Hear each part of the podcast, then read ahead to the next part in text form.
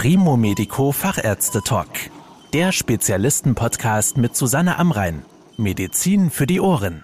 Schon ein feiner Riss in der Innenhaut unserer Hauptschlagader, der Aorta, oder ein geplatztes Aneurysma, eine geplatzte Gefäßaussackung, kann eine lebensbedrohliche Krise auslösen.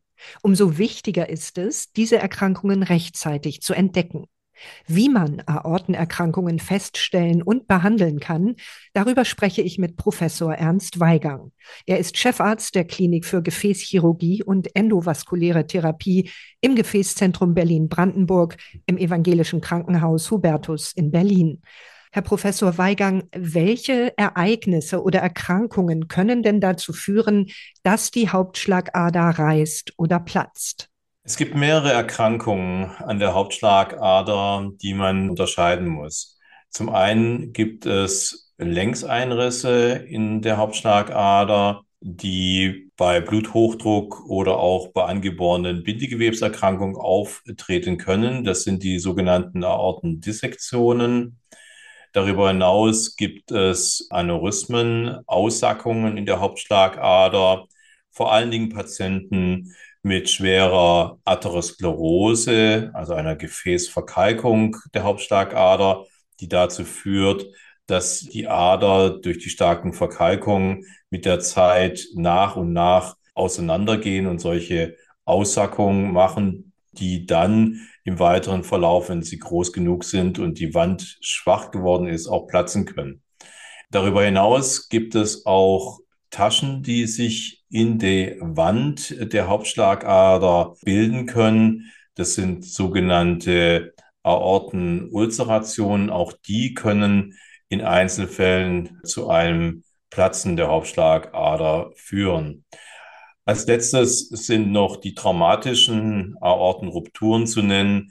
Die können auftreten, wenn zum Beispiel bei schweren Verkehrsunfällen es in der Hauptschlagader zu einem Einriss kommt oder wenn jemand aus großer Höhe fällt und dadurch sich die Hauptschlagader mit verletzt. Bleiben wir zunächst bei einem Aortenriss. Was spüren denn die Betroffenen davon?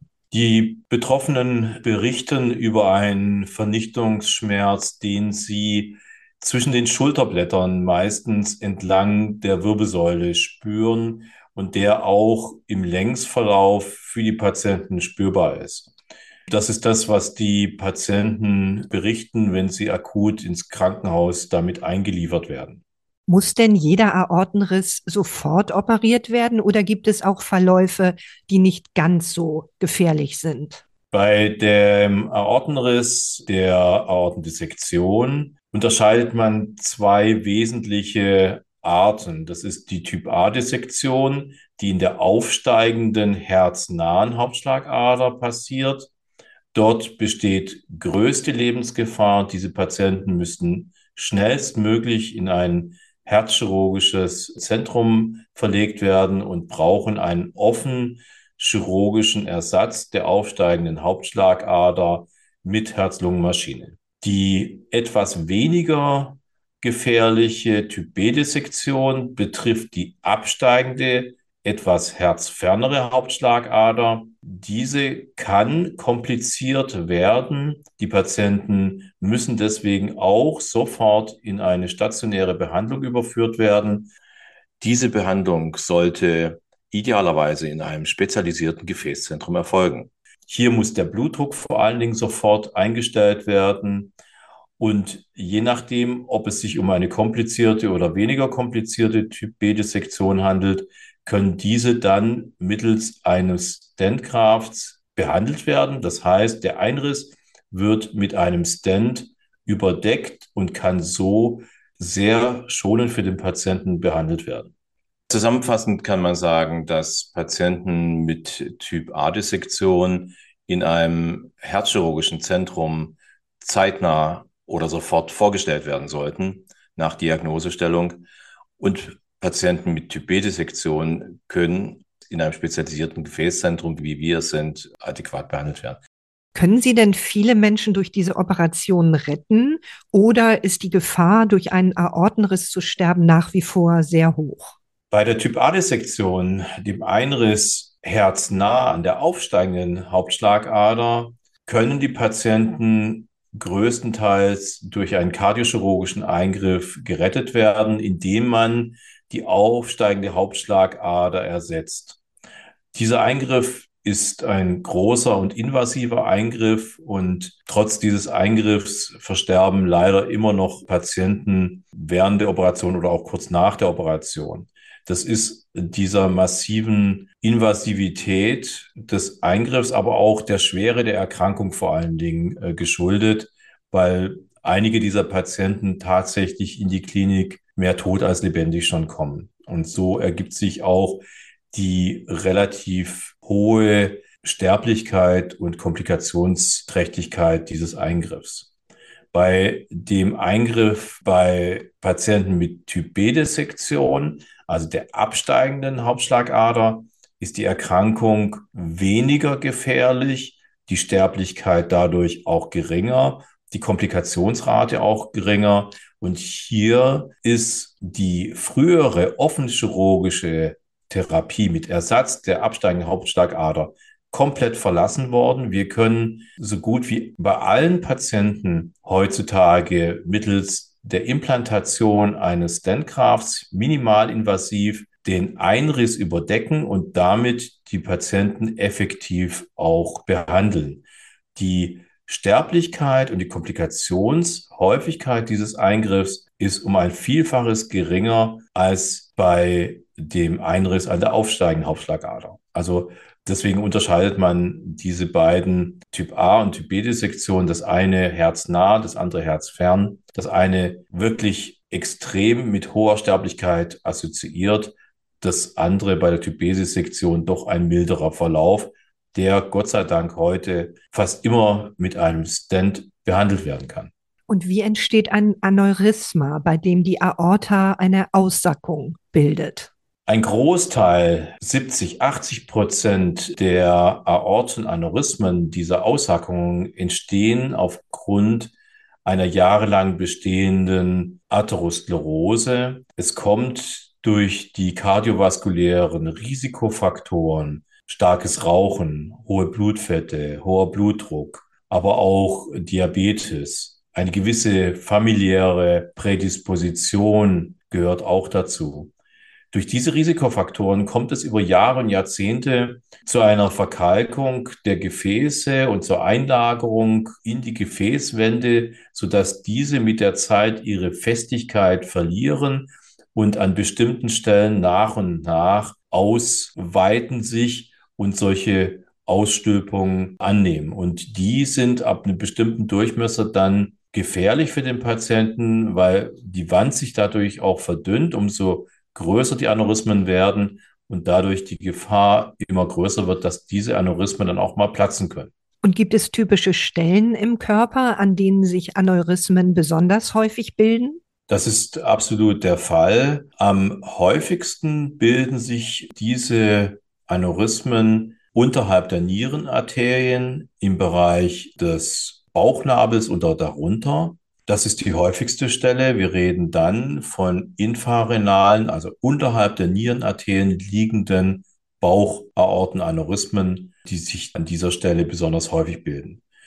Die zweithäufigste Lokalisation sind Aneurysmen, die sich in der Brustschlagader bilden, aber auch an anderen Gefäßen wie den Beckenschlagadern oder im Bereich der Kniearterie können sich derartige Auswölbungen der Arterien bilden. Und wie machen sie sich bemerkbar? Welche Symptome lösen sie aus und wie können Sie Aneurysmen feststellen? Das Gemeine bei den Aneurysmen im Gegensatz zu den Dissektionen, wo die Patienten immer Symptome haben, vor allen Dingen Schmerzen haben, sind die Aneurysmen besonders gemein, weil sie machen so gut wie gar keine Beschwerden. Es sind in den häufigsten Fällen Zufallsbefunde gefunden von niedergelassenen Kolleginnen und Kollegen, die mittels Ultraschall im Bereich der Urologie, der Gynäkologie, Kardiologie und allen anderen Fachbereichen Ultraschalluntersuchung im Bauch oder im Brustkorb machen und dann zufällig darauf stoßen, dass dort eine Aussackung im Bereich der Hauptschlagader existieren.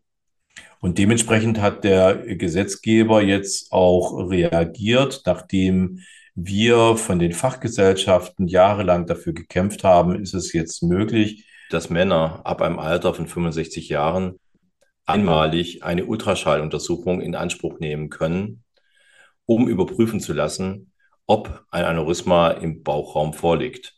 Dadurch, dass die Häufigkeit dieser Bauchaortenaneurysmen bei den Männern deutlich höher ist, haben die Krankenkassen erstmal so reagiert, dass sie diese Vorsorgeuntersuchung erstmal nur für ältere Männer eingeführt haben. Bei Frauen kämpfen wir von den Fachgesellschaften noch dafür, dass auch Frauen zukünftig derartige Vorsorgeuntersuchungen bekommen können.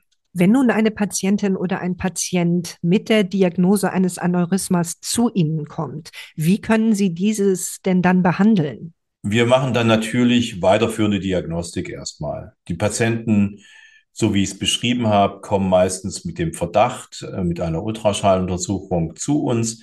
Wir veranlassen dann weiterführende Untersuchungen wie zum Beispiel eine CT-Untersuchung, eine Computertomographie mit Kontrastmittel oder eine Kernspintomographie. Bei dieser Art von Schnittbildgebung kann dann das Ausmaß des Aneurysmas, aber auch die Wandbeschaffenheit sehr genau beschrieben und untersucht werden. Erst dann, wenn wir auch eine bestimmte Konstellation an Aneurysma Durchmesser haben, erst dann ist es auch zulässig, dass man derartige Patienten operativ dann versorgt.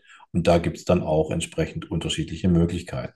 Wenn ein chirurgischer Eingriff notwendig ist, ist das ein belastender Eingriff für die Patientinnen und Patienten? Es gibt einige Patienten, wo eine Stentgraft-Implantation nicht möglich ist. Dann bleibt immer der offene chirurgische Ersatz der Bauchschlagader oder der Brustschlagader.